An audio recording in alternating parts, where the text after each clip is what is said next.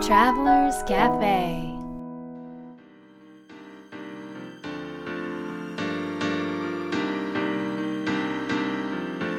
ライフトラベラーズカフェへようこそ松並博です若菜ですナビゲーターの武井宏奈です。世界各国で自分らしいライフスタイルを行っている素敵な方々にインタビューをし配信するライフトラベラーズカフェ。このバージョンはみひろさんと若菜さんが日本に来た時に各国で旅してきた時のお土産話と皆さんからの質問に直接答えるカフェトークでお届けします。今回はどこに行ってきたんですかはい、まあ、引き続きマウイですねはいはいうん。マウイも、まあ、そのセミナーもあったんですけど、はい。まあ、マウイに限らず僕たちいろんなところで仲間たちと共に過ごすっていうことをやっていて、はい。えーホテルの一部屋ずつを借りてもいいんですけどそうするとなんか一緒に過ごしてる感がないというかえええので大きいお家を借りてそこでみんなでまた暮らすんですよえ。うーん、素敵。そうえー、どんなお家を借り今るちょんっですとかラジオなので写真で見せますねはい。心心広野さんがうまく解あそうだね解説をし 皆さんじゃあ心の目で見てください。てこんなとこですえー、何これこれねプールプールで、はい。全体がお家であとはえ、何ですかこれ。リビングはね家ですリビングあこれもうベランダねこれねベランダから海が見える、はい。であとはこれリビングの半分ぐらいハリウッドスターのお家じゃないですかこれ。本当だよねすごいですよはい。ここのお家を借りてはい。えーっと何10人ぐらいかな10人ぐらいいで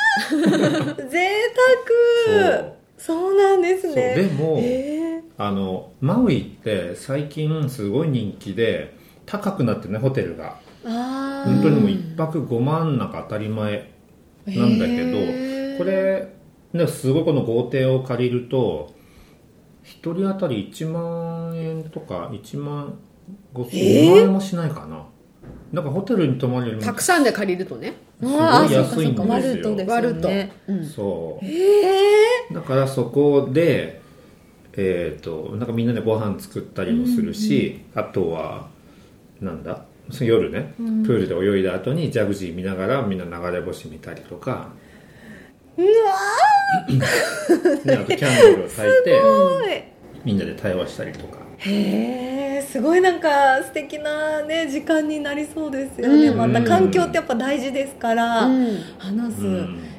へえいつもここに行かれてるあんです毎か回ね変えてるんですようんそうなんそでうす今ね回はたまたまそうなんですねここの家がなんか素敵だったので、うんはいうんへえ、うん今回は夫婦も多くてね、そうだね夫夫婦と婦とカかッカプルップルとか、へうんーだと人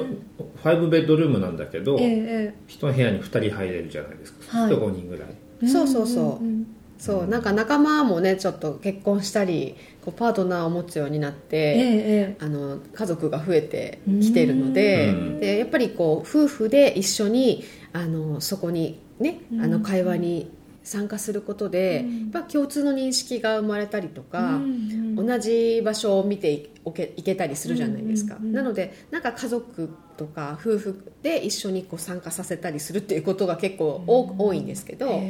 えそういう意味でもねなんかうんやっぱ大きいお家の方が、うんうん、うんこの滞在でなんかどんなことが印象に残ってるうーんそうだねなんかみんな多分普段から生活パターンもそれぞれ違うし、あのリズムも違う人たちなんだけど、うんでもなんか一緒にこう暮らせたっていうことがうんすごくなんかその楽しかった、うんう、うんんへえみえろさんはいかがですか何かななんかもうちょっとたくさん話ができたらなと思ったんですけど、んうそのまあ、1週間以上ね借りてたんですけど、ええそれがあっという間なくらいななんかいろんなことをなみんなでね行ったり、うんうんうんうんあの出かけたりしたので、まあ、その何がっていうよりもでも若菜と同じでその体験体験をすることによって相手をよく知れたなっていううんのはあるかな、そうなんか特にあの一緒に仕事をしていく、うんえー、と仲間に関しての関わり方に関してはい大切にしていることが共有すること、うんう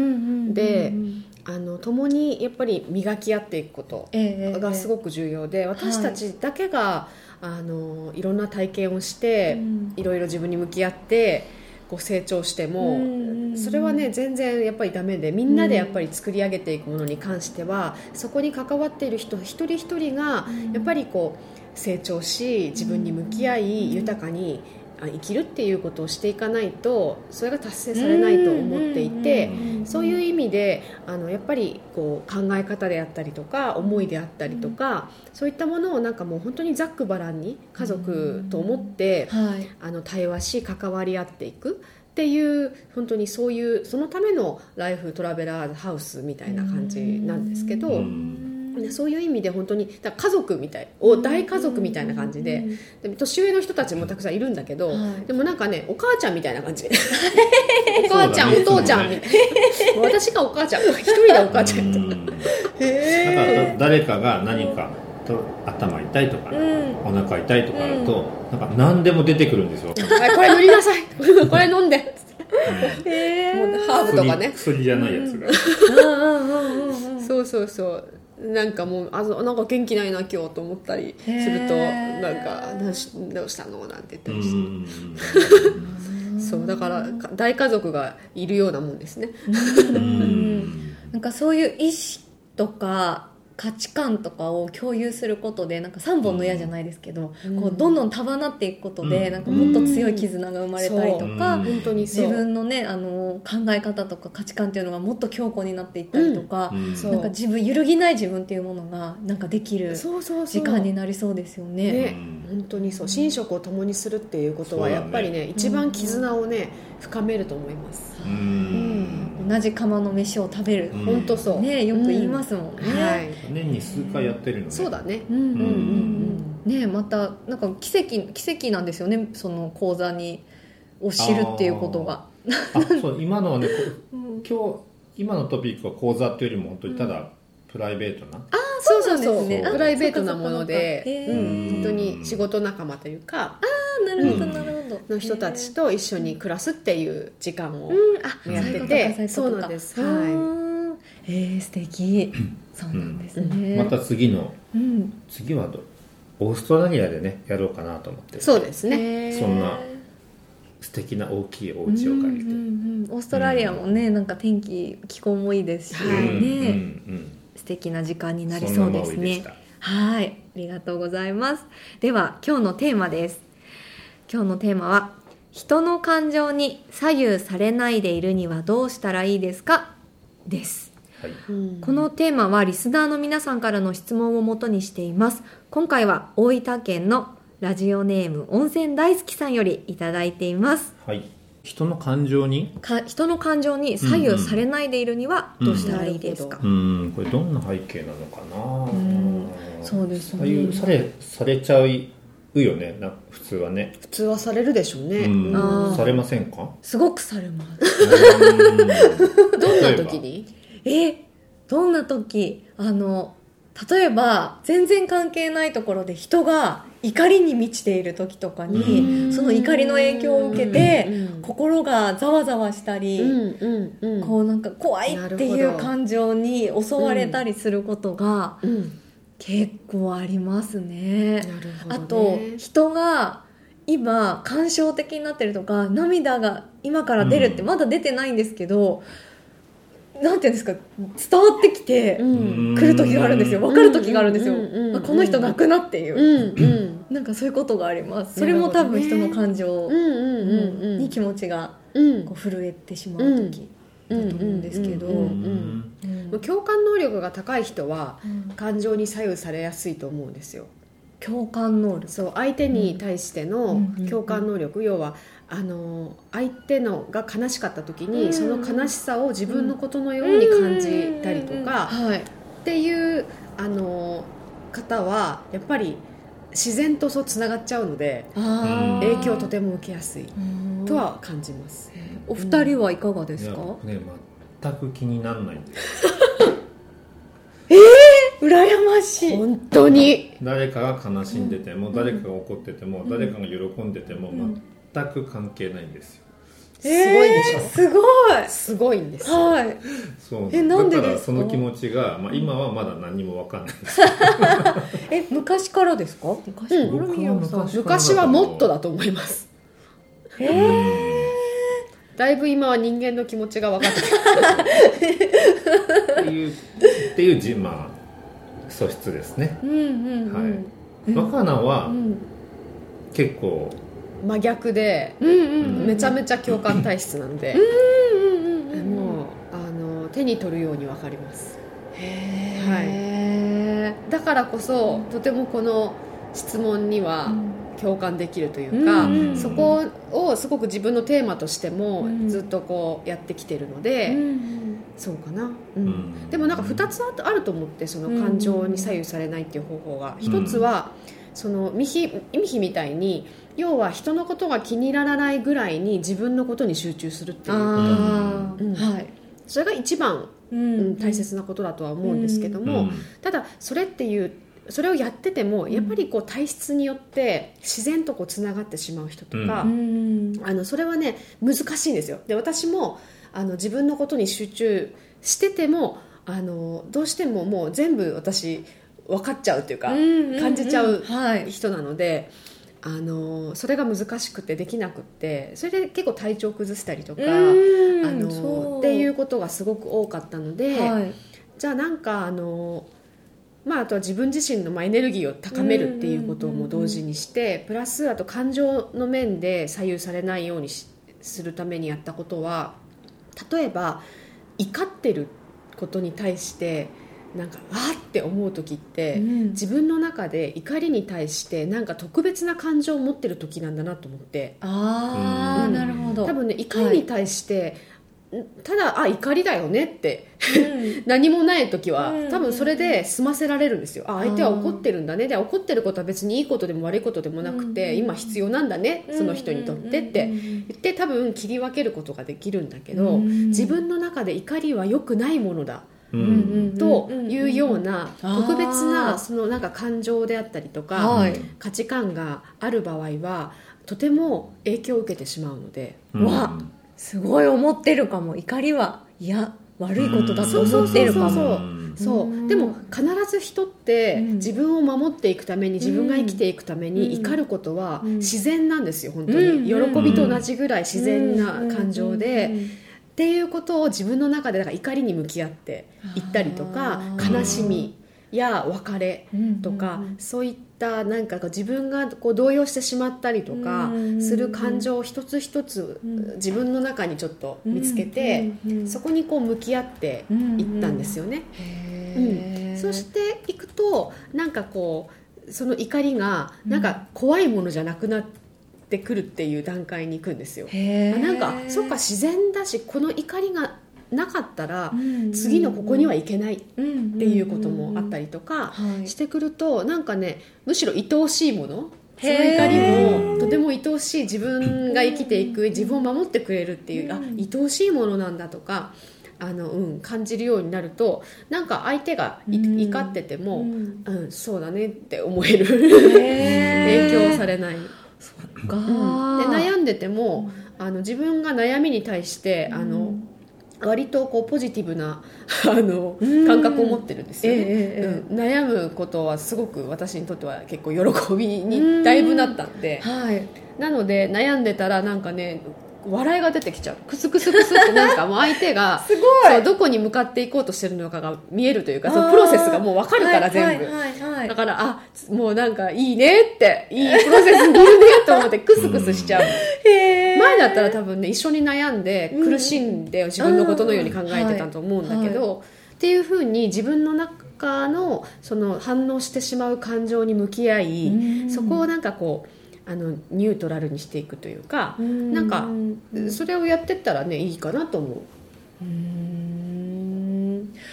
なんかうん私多分自分の感情を自分で受け止められないかもしれないうんって思ってきますうなんか例えば例えばですけど、うんなんか悲しい出来事がこの人に起こって、うんそれに向き合えないですもう自分が悲しさに打ちひしがれちゃうから、うんで分かるか、らんもうその出来事と向き合えない、うん多分怒りも同じだし、うんなんか喜びもふわーって喜べないんですよなんか、うんうんへーちょっとクールぶっちゃうんですよなんか、うんうんうんう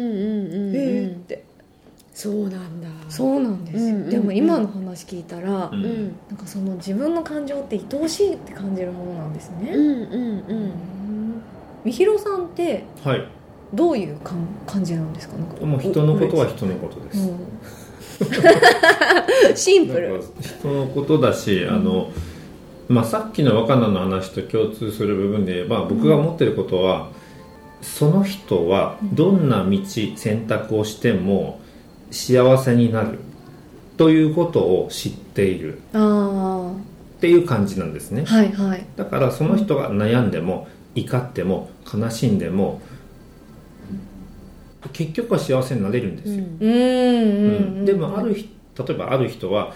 ここで悩み続けてたら不幸せになれるんじゃないかなとか、うんここで怒ってたらなんか全てが台無しになるんじゃないかなと思ってたらこの感覚は出ないんですけど、うんだその人がどの選択をしても要は成功しても失敗しても幸せになるっていうことを信じてれば、うんね、その人を信じてれば、うんまあ、それでいいっていう、うんだから僕の、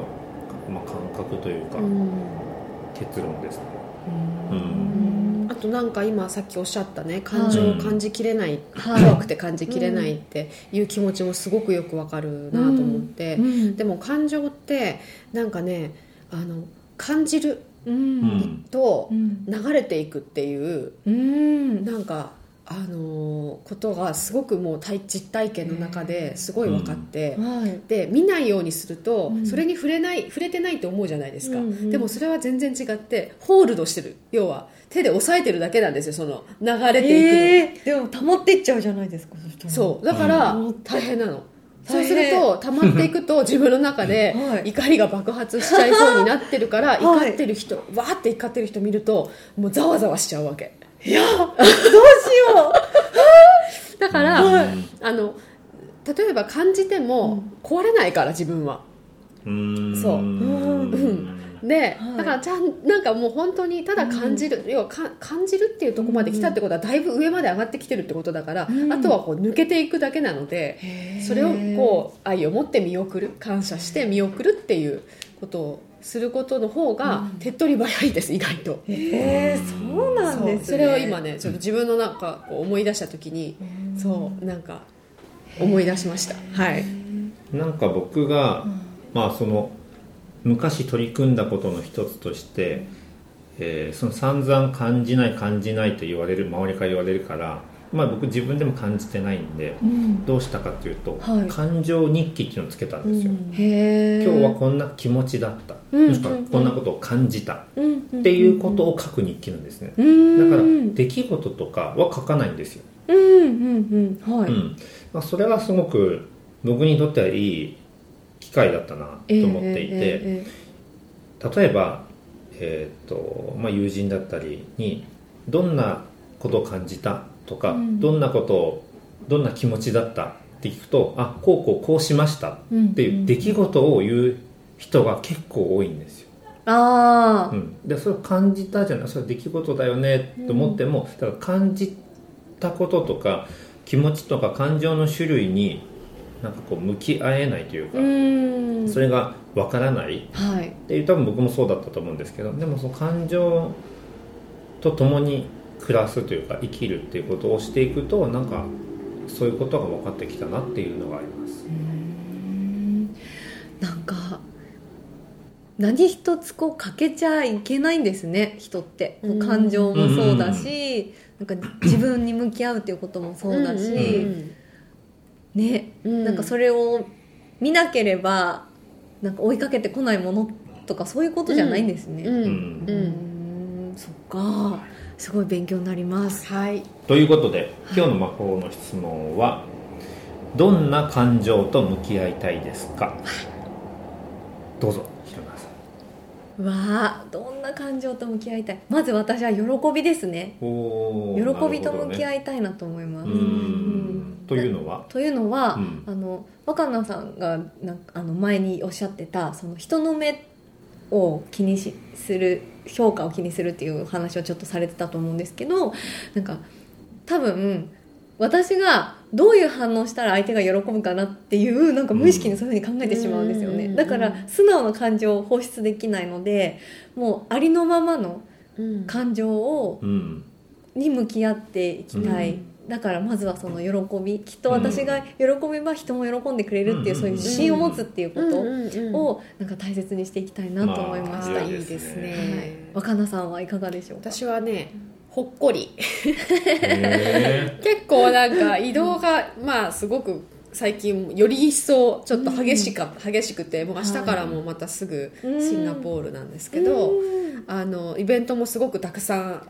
立て続けにあったりとかしてて、あのちょっと自分自身ほっこりした感情を自分の中に見つけることでまたちょっと次のエネルギーが生まれてくるので、うんそのほっこりに向き合いたいと思います、えうんいいですねヒロさんはいかがでし僕ょうかはねイライラへ最近ねちょっとねイライラするんですよえへでイえライラっていうのは、まあ、それこそ、えー、と理不尽なことだったりとか、僕の中の、まあ、に日常とか当然とかっていうことがなくなった時とかそういう出来事とかが、まあそうあ僕はイラッとしてるっていう感じることがあって、でもこれっていうのはどういうものが源で生まれてきたんだろうっていうことまでまだねたどり着いてないのでなんかそんなことに向き合ってみるとなんかより違うものが見えてくるんじゃないかなと思いましたうんねえ本当になんか素敵な感情に向き合うっていううん出来事、でしたねねみんなもちょっと感情に向き合ってみるといいかもねえ一緒に向き合えば怖くないはずですからね、はいありがとうございますライフトラベラーズカフェは世界各国から不定期でお届けするプレミアムトラベル版と今回のように日本に来た時に毎週お届けするカフェトーク版があります皆さんからの質問もお待ちしています次回の放送も聞き逃さないようにポッドキャストの購読ボタンを押してくださいねそれでは良い良い週末を Life Travelers Cafe.